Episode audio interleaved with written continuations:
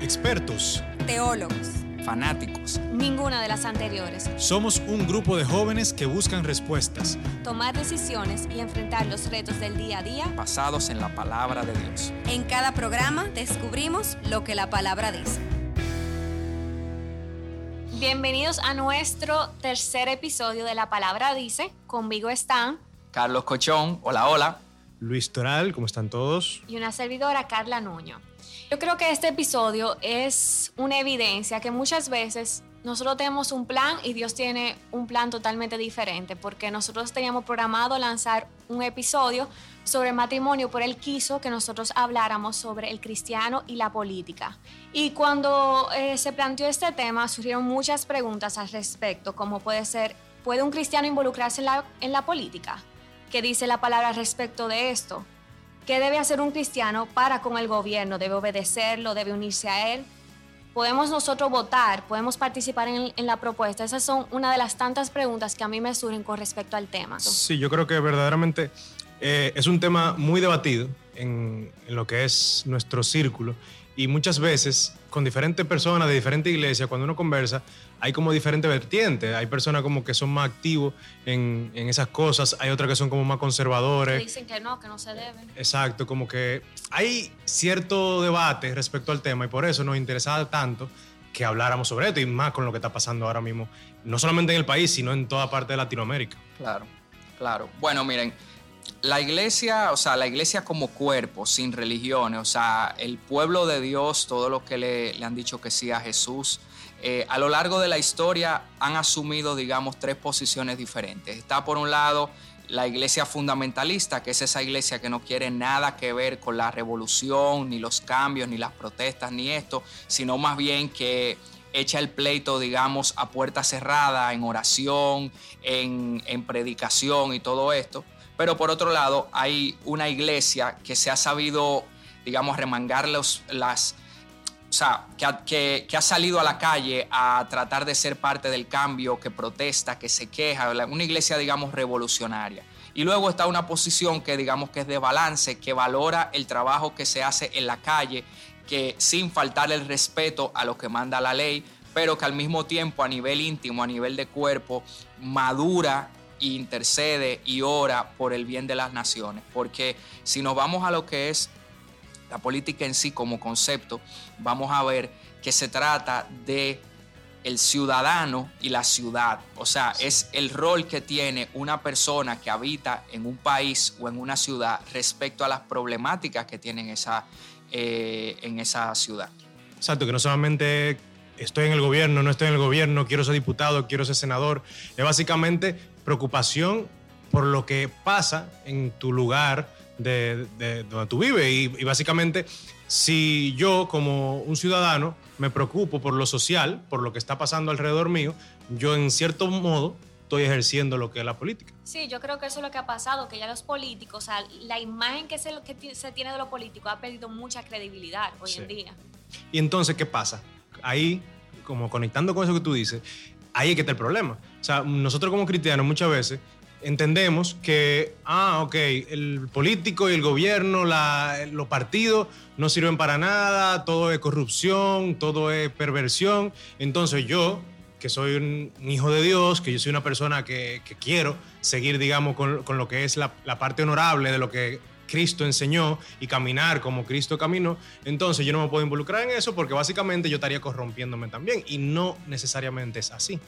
Claro que no. Incluso la palabra dice, porque somos luz en medio de, las tinieblas. Entonces, si hay una frase muy conocida que dice que cada pueblo tiene el gobierno que se merece. Y si nosotros como pueblo cristiano no nos involucramos en, la, en esos temas, vamos a tener los, eh, los gobiernos corruptos que están hoy en día. Claro. Entonces, esa es una parte que tenemos que, tener en cuenta. Y otra es que no es que cualquier persona se puede eh, meter en la política o estar involucrada en la, en la, política. Tiene que tener el llamado, tiene que tener la confirmación de Dios. Claro. Tiene que tener su fe sedimentada en la roca que es Cristo, porque si no, o sea, uno se puede corromper, porque realmente es un medio que es muy peligroso si tú no estás bien afianzado.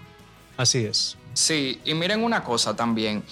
Evidentemente lo primero que nos viene a la cabeza cuando hablamos de política es pensar en las personas que ocupan responsabilidades, o sea, que asumen responsabilidades en posiciones públicas. Pero como bien nos enseña el mismo Jesús eh, en la palabra, o sea, en su ministerio, Jesús fue un agente de cambio que, no, que trabajó en paralelo a las autoridades que habían en ese momento. O sea, Jesús no tuvo que haber sido hecho gobernador, ni rey, ni alcalde, ni diputado, ni nada de esto para marcar la diferencia. O sea, Jesús respetó la ley, vino a que la ley se cumpliera y vino a crear un cambio revolucionario en, en lo que, o sea, fue un antes y un después en la humanidad. Pero fíjense cómo Jesús fue un hombre, un líder que no participó en ninguna de las opciones de poder político de su época, que no fundó ningún partido político, no adoptó ningún programa político de los que estaban vigentes en esa época, no dirigió protestas, o sea, evidentemente hubo cosas que él hizo que crearon conmoción, sobre todo los milagros y todo esto, pero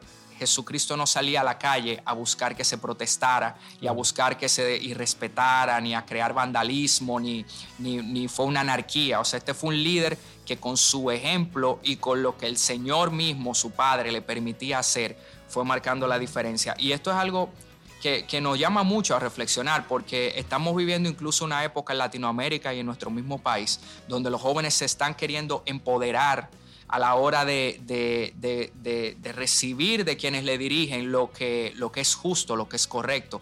Pero más allá de lo que suceda con todos estos, con, con, todas estas protestas pacíficas y todo esto, nos debe quedar en la cabeza la idea de que nosotros podemos ser agentes de cambio dentro y fuera de una posición de responsabilidad pública. Y abundando un poquito en lo que tú dices, Cochón, también, en la parte de Jesucristo, sabemos la famosa frase de, de Jesús cuando se le cuestiona sobre los tributos que se le daban al César. Sí. Y él dijo, cuando vio la moneda que tenía la foto del, del, César, dale al César lo que es del César y a Dios lo que es de Dios.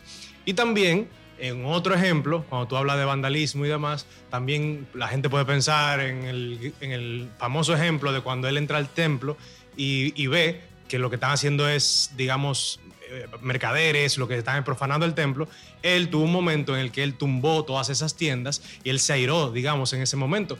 Pero ahí también eso nos deja un ejemplo claro de lo que estamos hablando aquí ahora mismo, que él se concentraba puntualmente en la cosa de Dios. Él sí. estaba concentrado en la cosa de Dios. Ahora, él sabe que estando aquí, él estaba llevando un mensaje el mensaje del Padre. Él estaba siendo el canal de nosotros en esta tierra, pero para hacer eso, él tenía que involucrarse con el pueblo, él tenía que, digamos, hacer acto social, porque él sí hacía la parte social. Lo que él nunca hizo fue querer, como, hizo, como dijo Cochón, fue querer como crear alguna secta, algún imperio eh, terrenal en base a eso, porque inclusive cuando, cuando hizo el milagro de la multiplicación de los panes y los peces, la gente se maravilló y lo, lo, buscaron como para, para hacerlo rey. ¿Y qué dice la palabra? Dice la palabra que él se fue porque él no quería, no, no quería tener parte con eso. Sí, sí, es el caso, es, es una porción clave para, para ver la perspectiva de Jesús respecto a que las iglesias o en el caso que estamos tocando hoy los gobiernos se conviertan en negocios. O sea, usted, usted en una posición de, digamos, política, se vuelve un servidor público y usted trabaja para la gente que lo escogió para estar ahí. Sí. Pero antes de entrar a cómo, a qué debemos tener en cuenta a la hora de mirar a un líder cristiano como una persona que pudiera ser escogida en elecciones y tener en cuenta por quién votar, sí quiero que, que quede claro qué, qué es lo que precisamente hace que hayan opiniones encontradas sobre los cristianos de la política. O sea, básicamente hay tres hay tres, digamos, líneas de pensamiento respecto al cristiano y a la política. Primero está este cristiano que no se quiere contaminar con una posición pública porque piensa que todo el que trabaja en una posición pública es corrupto o se puede corromper.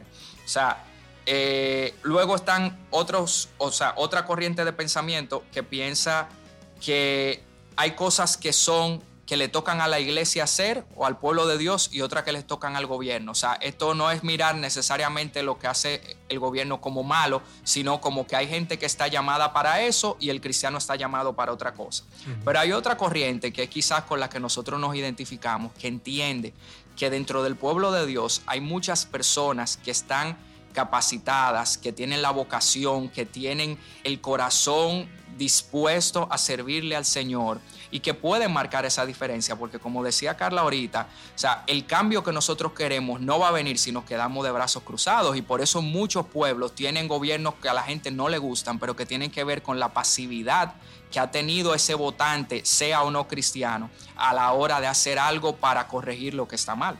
Y me viene a la mente ahora la cita buscar primeramente el reino de Dios y su justicia y todas las cosas vendrán por añadidura. Amén. Y yo creo que eso es básicamente lo que tenemos que hacer. O sea, primero que nada, lo que tenemos que hacer es buscar a Dios. Eh, la gente piensa que uno llega, eh, el Señor te pone, porque el Señor te pone, el Señor es que pone y quita reyes, el Señor te pone una posición tal vez de autoridad y tú tienes el miedo de, de bueno, si yo voy a fallar, si, si, si en el ambiente que hay tan corrompido yo me voy a dejar envolver, pero eso, eh, ahí es que uno tiene que estar firme en la palabra del Señor, porque cualquiera, o sea, cualquiera de nosotros podemos caer, pero si, si nos alejamos en cierto modo de lo que es la palabra de Dios, pero si nos mantenemos firmes en la palabra de Dios, lo vamos a lograr. Y por eso me encanta el, el ejemplo de, de- de la, en la palabra, porque eso es, la palabra te da también ejemplos. La Jesús- palabra está todo. Exacto, Jesús... Bueno, la escritura nos enseña cómo actuar en todas situaciones. Así Amén. es. Y Jesús, por ejemplo, ya vimos el ejemplo de Jesús, vimos lo que él hizo en el paso de la, en la tierra, pero también tenemos ejemplo de José, tenemos ejemplo de, de la, la reina Esther y tenemos el ejemplo de Daniel que me encanta porque básicamente él propuso en su corazón no contaminarse con la cosa del mundo, de lo que le traía el mundo en ese momento. Y él se mantuvo todo el tiempo fiel al Señor. Él no estaba pensando en lo que venía después. Él lo que estaba consciente era que él se tenía que man- mantener fiel al Señor, a la palabra y a lo que el Señor le mandó, que fue a mantenerse íntegro. Amén. Y logrando eso, ¿qué, lo, qué él hizo? O sea, él fue subiendo en autoridad, fue puesto en posiciones de autoridad, inclusive llegó a ser el número dos después del rey. Entonces, ¿qué pasa? Él no, no podía aceptar eso por el hecho de que él es cristiano, porque él cree en, en- en Jesucristo, por ejemplo. No, él, él se puso en ese lugar, él hizo que el pueblo pueda ser transformado gracias a su testimonio y gracias a su posición y logró lo que logró. Ahora, él no, él, él no procuró buscar una posición, él simplemente dijo, bueno, yo voy a hacer lo que el Señor me mandó a hacer y donde me lleve el Señor ahí yo voy a estar. Y esa es la política que nosotros hemos entendido que vale la pena que vale la pena promover, esa política que se trata de hacer algo respecto al a, a lo que está pasando, a usted le toque o no estar en una posición de influencia. Y fíjate que ahorita comentábamos de, la- de que somos sal y luz, y la palabra dice específicamente en Mateo 5, del 13 al 16, que nosotros somos la sal de la tierra, o sea, el pueblo de Dios es la sal de la tierra, pero que si la sal se desvanece, ¿con qué será salada? Exacto. Entonces dice también que somos la luz del mundo y que una ciudad asentada sobre un monte no se puede esconder, que una luz que se enciende no se va a colocar debajo de un almud, sino sobre el candelero para alumbrar a todo el que está en la casa, y que así debemos ser nosotros. O sea, eso que el Señor hace con su pueblo, que ojo, como decía Luis ahorita, no es como que un hombre o una mujer cristiana se- no se van a equivocar en una posición, ni van a ser tentados ni nada.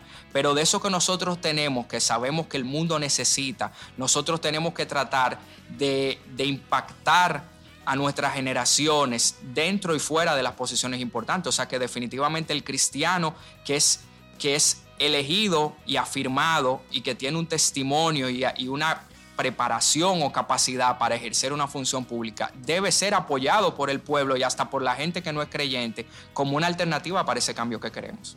Perfecto. Entonces podemos resumir que esta parte, que ya no importando el rol que nosotros desempeñemos, todos deben estar subordinados a que somos servidores de la causa de Dios. Entonces, yo quiero pasar, si ahora que estamos en momento de elecciones, ¿qué criterios debemos tomar en cuenta al momento de elegir los próximos líderes? Bueno, mira, como bien, como decíamos hace un momento, como todo hombre, o sea, como toda persona, por más bien intencionada que esté, no necesariamente tiene la capacidad para, para hacer un buen trabajo o para mantenerse íntegro en medio de- del ejercicio de una función pública, pudiéramos resumir que en cuanto a, a- a la persona cristiana de cara a ser escogido en unas elecciones, tenemos que tener en cuenta primeramente que, que su vida, que en su vida Dios sea prioridad, pero no, no como lamentablemente quizás se está viendo los últimos años en nuestros países, de que hay personas, digamos, que se enganchan a cristianos para capitalizar el voto, Sí. el voto evangélico o el voto católico o el voto protestante. Gente que, que en su vivir, que en su historia de vida, en su discurso, en su plan de trabajo, se vea que Dios es importante para él. Luego, evidentemente, tienen que ser personas que no solo estén llamados para eso, sino que estén preparados para eso. O sea, no basta por más eh, por más que amemos la palabra y amemos la vida cristiana, esto no se trata de sentimiento, o sea, tiene que ser alguien que esté preparado para ejercer bien la función que le va a tocar. Y aquí, por lo menos en Dominicana, hay un problema muy serio de que la gente vota por candidatos sin entender las responsabilidades y el poder que tienen de influencia en el lugar que están. O sea, hablamos mucho de regidores, hablamos de alcaldes, hablamos de diputados, de senadores, pero hay gente que cree que el alcalde es el presidente o que el regidor puede hacer algo que no le toca. O sea, usted tiene que entender por lo que usted va a votar. Y, esa persona... A veces también. Sí, claro, y por interés. O un picapollo. Eh, sí, o sea, pero bueno, esos son otros temas. Eso no, yo no creo que quepa en este, en este podcast pero definitivamente tiene que haber una preparación, tiene que ser una persona, y esto es muy importante para nosotros los, eh, para el pueblo de Dios, tiene que ser una persona que, que, tenga una posición correcta respecto a los temas que a nosotros nos importan y nos, y nos unen, o sea, una persona que sea pro vida, una persona que sea pro familia también, o sea, tiene que ser alguien que, que comparta esa, esa visión de vida que tenemos nosotros que nos la dio la palabra. Tiene que ser una persona íntegra, como decía ahorita, tiene que ser una persona eh, honesta, como bien dice Proverbios 29, 4, que el rey o el líder en este caso, con la justicia afianza la tierra, pero que el hombre que acepta soborno la destruye. Es difícil resistir ese tipo de tentaciones, pero si investigamos un poco las personas, las opciones que tenemos, vamos a encontrar que hay candidatos, que hay candidatas que en su historia de vida han demostrado una trayectoria intachable en cuanto a cumplir lo que prometen y en cuanto a ser fieles a sus principios. Entonces ese tema es muy importante porque la palabra habla de que el soborno, la hipocresía, destruye todo lo bueno que esa persona pueda hacer por, por nosotros. Me gusta esa, esa cita que tú acabas de dar porque quiere decir que en esos tiempos también había corrupción, ¿no? ¿verdad? Claro que sí, claro que sí. Y, y mira qué curioso, eh, se, allá afuera critican mucho al pueblo de Dios porque piensan que se trata de perfección. El hombre perfecto fue Jesucristo y mientras estemos en la tierra lo que hacemos nuestro esfuerzo para honrarle con nuestra vida y tratar de parecernos a Él. O sea, la palabra tiene muchos ejemplos de personas que se equivocaron, pero personas que nos dejaron enseñanzas para tener la vida como, la que, como el Señor quiere que nosotros la tengamos y para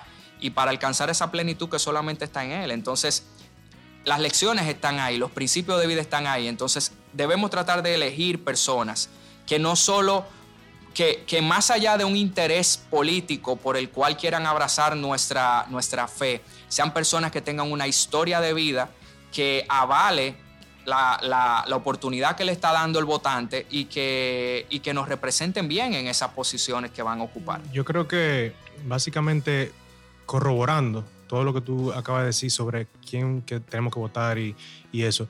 Yo, yo poniéndome como así, como analizándolo, yo veo como que el principal problema es el testimonio.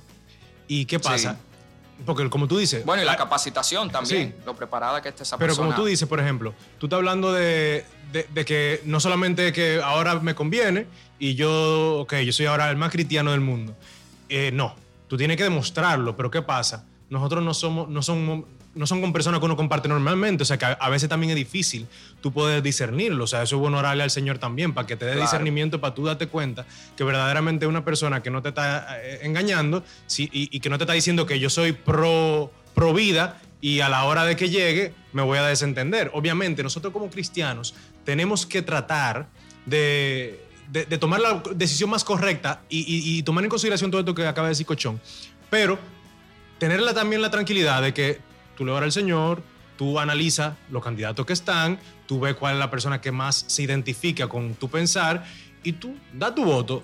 Después lo que pase, el Señor está en control. No, no, no, uno, uno no se va a volver loco porque de repente, espérate, mira, que ahora este hombre está haciendo otra cosa, porque uno cumple con, con, hacer lo que uno entiende correcto, pero lo que uno tiene que hacer es ese análisis. O sea, no, no podemos dejar de hacer ese análisis, no podemos empezar de que, a votar, de que déjame ver, ¿por cuál voto? Y ahí, cuando tú te sientes, eh, cuando tú te dediques, bueno, ya no es voto automatizado, o sea, que ya no va a estar en la pantalla. Cuando tú tengas la boleta ahí al frente, tú no decides que, espera, déjame ver yo a ver ahora, sino que tú investigues desde antes. Claro. Y ya, o sea, ya tú hiciste tu, tu, tu función, ya tú cumpliste con lo que el Señor te llamó a hacer. Exactamente. Existen cinco principios a tomar en cuenta a la hora de votar y elegir si van a pertenecer a un partido. El primero es evaluar el compromiso del partido político con la libertad de expresión del pensamiento, sea religioso, político, filosófico. El segundo es la protección de la vida como sagrada. El tercero, la provisión de justicia para todas. Cuarto, la preservación de la familia tradicional según los valores bíblicos. Esto es muy importante. Sí, sumamente. Cinco, gobernar con excelencia, inspirado en un Dios que, que así lo espera. Y, y tomo un poco lo último que comentaba, que, que comentó Luis respecto a, a que hay que investigar y, y entender bien por quién vamos a votar y entender, como decía Carla ahora, hasta el mismo partido que representa, cuál es su perspectiva respecto a esas cosas que nos importan.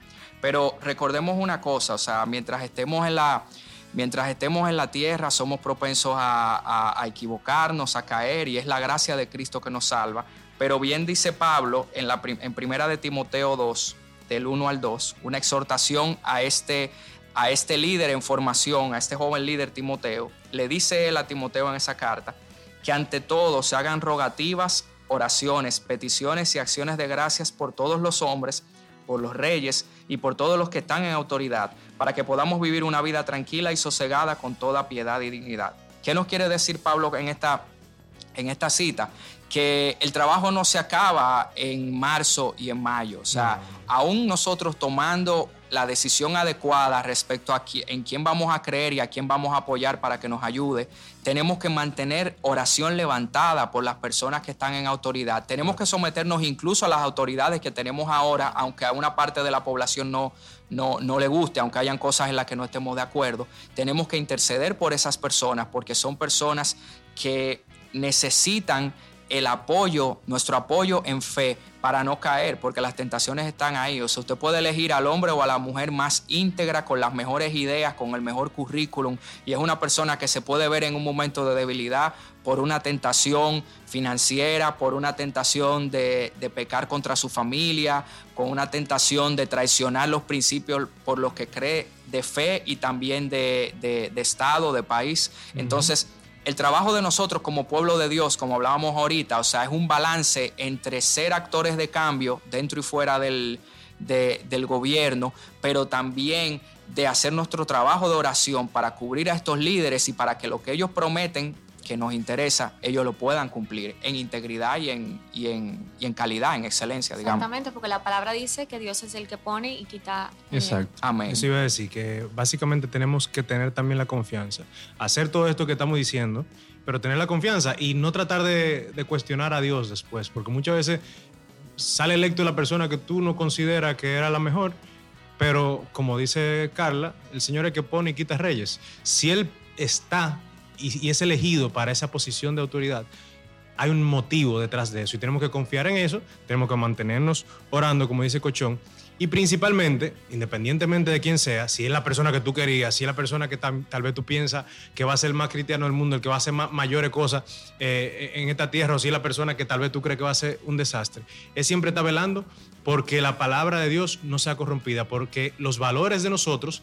permanezcan o crezcan, porque recordemos que nosotros que vivimos aquí en República Dominicana tenemos un escudo, tenemos la palabra abierta en el escudo que dice la verdad os hará, a- os hará libre, tenemos la palabra, eh, eh, nuestro lema es Dios, patria y libertad, Dios de primero, entonces tenemos que también velar por eso, o sea, si nos vamos atrás, yo me pongo en la posición de los padres de la patria y, y yo veo, o sea, wow, esa gente tuvo que ser movida por el Señor para poner eso y para que verdaderamente esta tierra sea guardada. Pero entonces, si ellos tuvieron el valor y con todo lo que pasó, ellos se, se- propusieron lograr esto, nosotros también estamos aquí para velar por eso. Nosotros tenemos que procurar que eso y que esa visión que tenían los padres de la patria en ese, en, ese momento se pueda mantener, porque esa visión se la dio el, Señor, nosotros estamos claros de eso. Entonces, si ellos participaron y si se logró lo que se logró gracias a esa iniciativa y gracias a que el Señor estaba con ellos, nosotros también tenemos que tener la certeza de que nosotros tenemos que defender eso y saber que el Señor va a, a apoyarnos, no, no por nosotros mismos, sino porque su palabra va a permanecer. No, y gústele a quien le guste, la palabra de Dios es parte de la identidad de la República Dominicana. O sea, desde el primer día que somos República Dominicana, estamos fundamentados en la palabra de Dios. Perfecto. Entonces, nosotros queremos, antes de cerrar, eh, levantar una oración a favor del día de la votación primero que todo, para que todo transcurra sin ningún problema, que se pueda elegir el líder que Dios ha establecido para este país, para esta ciudad y para cada provincia. Sí, todas estas manifestaciones pacíficas, o sea, que la paz pueda seguir primando en República Dominicana, que el libre pensamiento, que el respeto a las ideas y sobre todo la integridad del proceso electoral se mantengan en el nombre de Jesús. Y, y nada, no, y, verdaderamente hacerle ya para cerrar una exhortación a cada una de las personas, dominicanos, no dominicanos que nos estén escuchando, porque no se trata de nuestro país. Esto está pasando ahora mismo en, la República Dominicana, pero... Y en muchos eh, países del mundo. Pasa en, muchos países del mundo y tal vez tú estás en tu casa y lo estás escuchando esto y no sabes, eh, todo está tranquilo en tu país, pero tú no sabes cuándo va a llegar. El punto es que nosotros como, como jóvenes y jóvenes que estamos tratando de seguir los, que, los valores eh, que nos enseñó eh, Jesucristo, caminar en cuanto a esos valores, siempre no nos quedemos pasivos, sino que nos empoderemos de este, de este tipo de cosas y que caminemos siempre con un ojo visor, le pidamos al Señor que nos dé discernimiento de los tiempos, que podamos entender lo que está pasando. Y no solamente eso, que podamos seguir siendo la sal de esta tierra, que podamos seguir siendo la luz de este mundo, porque nos toca a nosotros, la palabra está ahí y el Señor te, transforma mediante la palabra, pero somos nosotros los que estamos encargados de llevar ese mensaje, ya sea llevar ese mensaje en un, en un ámbito de la vida o ya sea llevarlo en el ámbito político, no sabemos cuál es tu caso, pero, pero exhortarte a que tú puedas seguir eso. Y orar por esos líderes que están actualmente. Así es. Sí, así es. Bueno, pues eh, nada, esto ha sido por hoy. Nos veremos en un próximo episodio y que Dios les bendiga mucho. Bendiciones. Amén, bye bye.